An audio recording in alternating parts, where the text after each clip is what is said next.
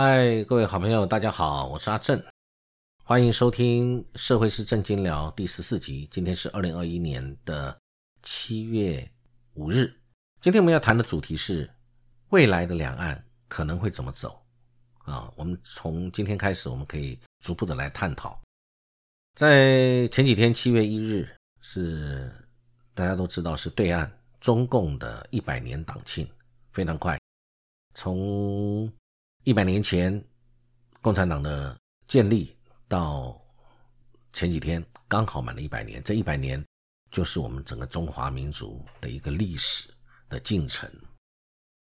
好，那我们就讲未来在两岸之间我们要怎么相处，我们台湾有什么样的位置，我们该做什么事情，趋吉避凶，做对我们有利的事情。那我们又不否认隔壁有一位这么巨大的巨人。但是相对的，我们也可以跟这个巨人和平相处，甚至双赢。有没有这个机会？我觉得没有任何事情是不可能的，只在于说我们愿不愿意去做，而且做的方法对不对，有没有足够的智慧。外界常常说中美两国当中有这个修习里德陷阱啊，因为中美两国的竞争跟我们台湾息息相关。常常大家讲听到这个修习里德陷阱。可能有些人不懂它是什么意思，我们简单说一下，它就叫做新兴强权跟既有的强权无可避免的会走向冲突，变成这是一个定律了。就是只要你这个新兴强权，你在成长过程当中，你一定要去挑战既有的强权。那无论是谁挑战谁，或者你接不接受挑战，无可避免一定会走向冲突。为什么？因为为了争霸，为了利益的冲突，为了争取他的霸权的位置、领导的位置。或者是势力范围等等，我觉得大概就是这样的概念。那但是呢，大陆中国大陆它现在是世界第二大经济体，但是有世界上有很多人都说，再过几年，它在十年之内会成为有可能会成为世界最大的一个经济体啊，超越美国。那现在第一大经济体是美国。好，那姑且不论他们在多久之内，中国大陆呃会成为第一大经济体，或者会不会成为经济大第一大的经济体，我们不管。但是呃，中美现在正在展开非常激烈的贸易战，这也是事实。然后，美国拉帮结派，对于欧美很多的国家一起协力，共同来对中国大陆做一个呃防堵，这也是事实。那我们看很多专家学者都有提到，就像正大东亚所的王信贤所长就谈到，都是在拜登上台以后，对中国在战略上没有退缩，但战术上有要价。拜登没有必要，所以拜登没有必要拉回来。既然前面川普那个时候你已经呃开价开很大了，我现在没有必要自己杀价哦，大概类似这样的概念。那文化大学社科院赵建明赵院长也认为，中美的霸权之争是未来很大挑战，但对习近平带来的机遇是比较大的。长期看，美国是讨不了什么便宜，大陆终究会超过美国，只是我们当然不确定是在哪一年，但是可预期的应该会超过。美中之间的这个竞争不是作战概念，中美原则上它并不会打仗的，但是有可能在台海或南海擦枪走火，产生一个区域型的低度的一种战争，这个是有可能的。那但是因为这么大的国家，而且都是核武强权，我相信他们并不会因此立即产生一个战争。那这个战争就是人类的毁灭，无可避免的一种一种可怕的一种结果产生了。呃，的确，因为美国也忧虑中国的成长会对于美国整体的战略跟整体的国力造成很大的影响，所以呢，美国在很多的地方，在科技、在经贸、在呃各个层面，要联合其他的盟友一起来对中国做防堵。主要来讲，就是让中国你的进步不能太快，也要让。呃，美国持续保持着，不管在科技、在军事啊，在各方面都保持一个持续领先的一个地位。那当然，大陆的债务其实跟台湾一样，台湾因为我们现在呃疫情的关系，我们是大量的举债。其实债留子孙这个，在很多地方都呃，在很多国家都会有这样的情形，但是当然不是好事情。我们现在超额的去使用现在留的资源。把负债留给我们未来的儿女，这个是很辛苦的。那中国大陆也是一样，大陆现在债务去年急速的增长，保守估计是 GDP 的二点八倍。那所以呢，这个我们刚刚讲到文化大学的赵建明院长，他认为中共未来真正的挑战在于贫富差距跟贪腐的问题。贫富的差距大家都知道，贫富差距其实不单是在中国大陆，在台湾也是一样，在很多国家，在韩国、在日本、在在欧美，每个国家都是一样。只是如何用社会福利今天去抵消，或者是想办法去做贫富差距中间的一个平衡。但中国大陆它的贫富差距也是很严重的。另外呢？贪腐问题，各位都看到，常常就听到中国大陆的，呃，打贪打腐啊，打贪反腐这些，常常有很多人的落马，很多观念的落马。因为贪腐问题，去年有十八个中国大陆的省部级干部落马，这个很高啊。省部级就是省长、省委书记、副省长或者四套班子，省级四套班子的这个领导，呃，因为贪腐而下台。但是因为整个制度，因为中国大陆太大了。他所辖管的跟这个政府部门太多了，跟人民民生都有关系。只要你有权利，你就有可能产生一个权力不对等的关系，你就会有贪腐。因为有利益的产生，所以你就可能会有贪腐。所以这个打贪它的作用不大，但是可以啊打给人民看，甚至在人民面前展现打贪的这个决心，这一个概念可能是比较强的。好，那我们再来看。中国大陆还有什么问题呢？各位想想看啊，呃，经济成长，因为中国大陆因为人口红利结束了，所以经济成长减缓。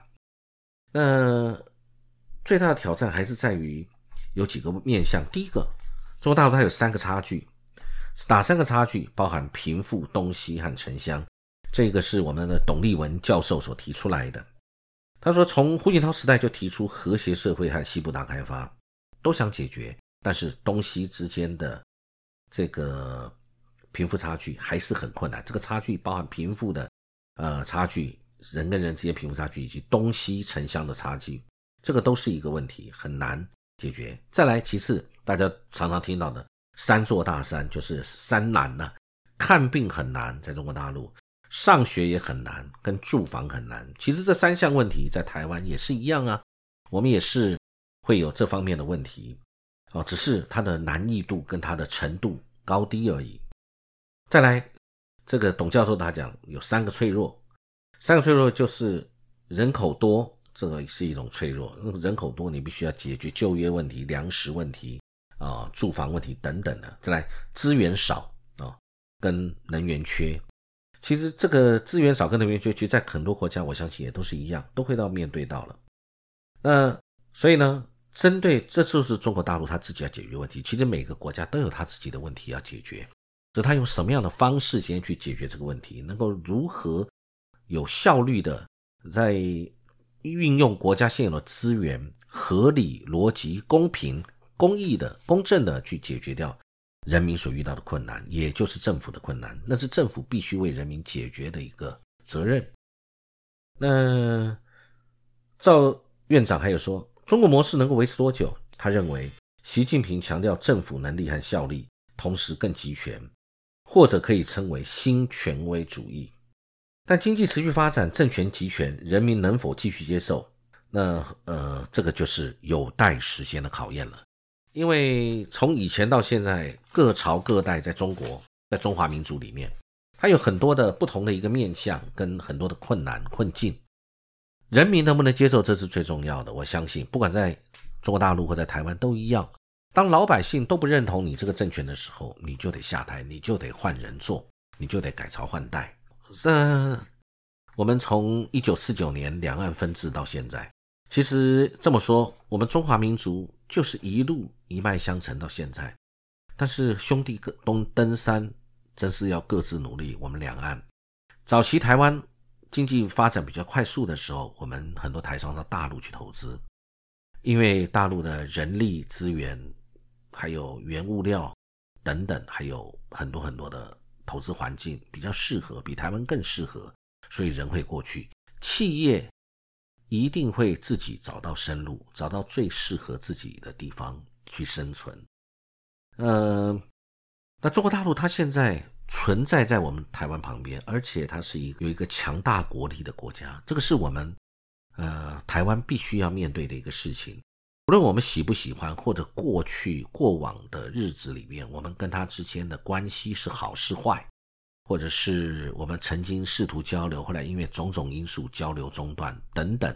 不论是如何，我们现在就看现在跟未来。过去亡者已矣，我们就看现在可以做些什么事，以及未来我们是有什么目标可以期许。那其实两岸的关系紧紧相连。所以，为什么美中争霸里面就把台湾推到了第一线里面？因为台湾的位置很重要，台湾还有它民族不可磨灭的两岸之间的情感，以及中国大陆对于中华民族、中国主权的一个伸索伸张。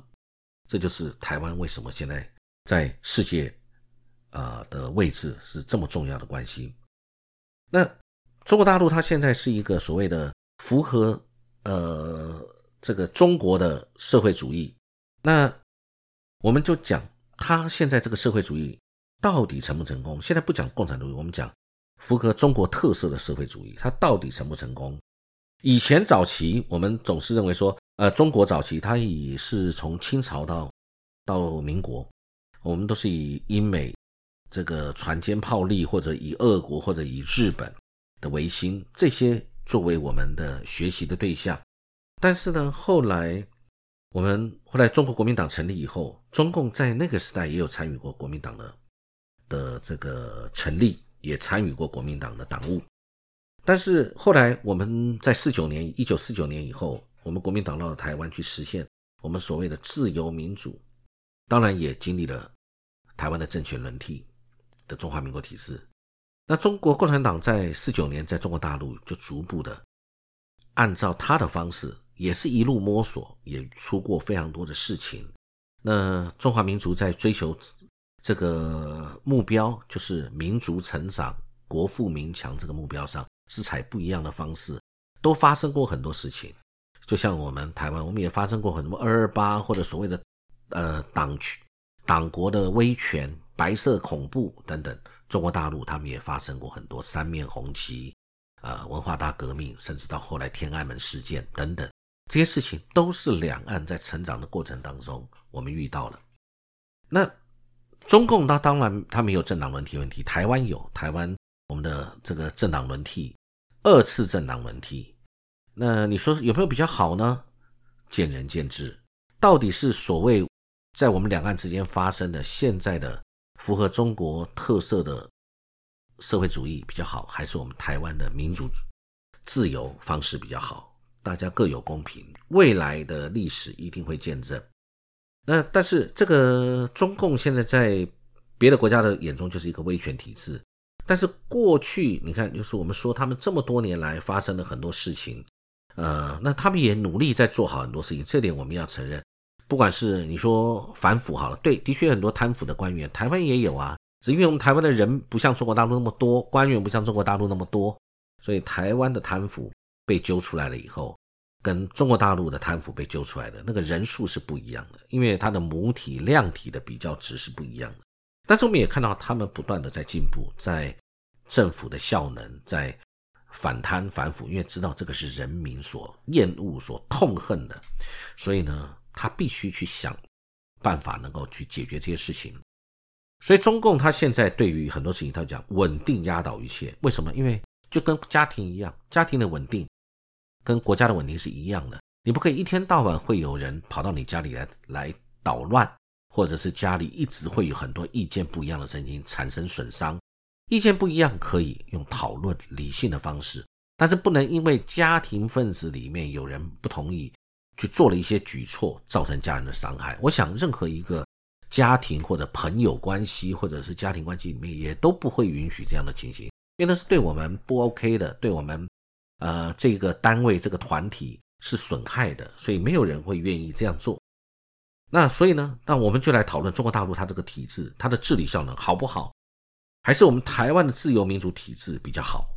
其实从以前到现在，我觉得各有各的好处。以前我们认为我们民主真是好的不得了，他们共产主义造成中国大陆的人民有多大的一个损害？但其实现在来看，那都是一个过程，在那个过程当中。总有人吃亏，总有人占便宜，总有人运气不好，总有人可能因此呃得到了比较好的利益。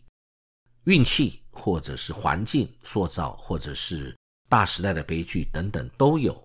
那但是呢，我们大陆其实一直在借着我们台湾的成功经验，在帮助它的成长，鼓励台商到中国大陆去投资，他们营造了很好的这个投资环境。那各方面希望吸取台湾，不管是经验、技术、资金，在早期，那我们也因此很多的台商到了中国大陆去发展他自己。为什么？因为企业总要找寻最适合的的投资环境、地方去茁壮、去成长啊！不论他是在中国大陆还是在台湾，那政府的效能、政府的工作就是要塑造好这个肥沃营养的土地。有水跟阳光，让企业能跟植物一样，能够好好的去成长，不就是如此吗？所以台湾我们在很短时间，在三十年的时间完成了西方所谓民主化这样的一个过程，而且我们没有产生什么军事的政变，我们是很顺遂的，台湾人民也非常顺服的，按照这个民主选举的方式去服从最后的这个结果，哪怕你不喜欢，你都要接受。那但是呢，中国大陆不一样，他用他的那个方式，但他现在有没有把这些资源做了最好的运用，得到了一个国力的增强？那我想国这个一个国力的增强，是不是对我们台湾同胞而言，是不是那么重要？这个大家可供讨论。或许中国大陆的国力增强，上太空了，它的五 G、它的云计算、它的人工智慧、它的物联网，它在各方面。它的科技各方面跟它的军事都的确有大幅的成长，甚至比台湾还超过了很多的一个实力。但是不论它多强，那是不是我们要的方式？大家可以讨论。如果那不是我要我们台湾同胞喜欢的方式，它再好跟我们也没有关系。我们可以参考，我们可以作为借鉴，我们可以看看它成功的历程，它是怎么样的在在这个。探索这个成功的路上，他有哪一些失败的地方？他是如何演变的？最后，他成长成功到现在这样的一个模式，我们可以作为借鉴。同时，我们也要很谦虚的方式去看待中国大陆，他在这个方面有没有治理的优势？有没有成功治理？就好像企业公司治理一样，你是不是有符合情理的，将你现有的资源做最妥善的运用？达到了一个公司治理的最佳化，我想这个就是我们也要看中国大陆它做的好不好。那我们台湾也现在要应该更低调的、更谦虚的去看着中国大陆的成长，同时希望在这个地方能够保持我们台湾绝大多数同胞呃希望的生活方式，以及我们希望的民主制度，呃，或者是。不管这个民主制度今天是成功或不成功，我们都希望它是一个好的方式。然后呢，让我们可以从对岸学习到很多好的经验，同时又可以跟对岸有一个友善的关系。我想这个是对我们最有利的一个模式。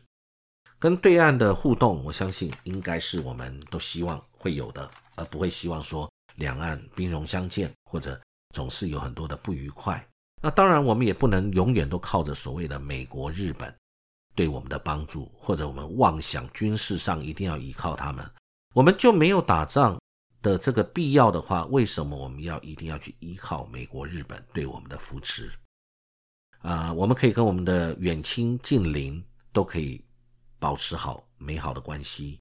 问题就是意识形态应该要放下，然后想出最好的模式，是大家可以互相相处的。谢谢各位的，呃，一起的聆听我的分享，期待我们下一次很快有机会可以再跟各位来分享一些想法。祝各位有美好的一天，谢谢。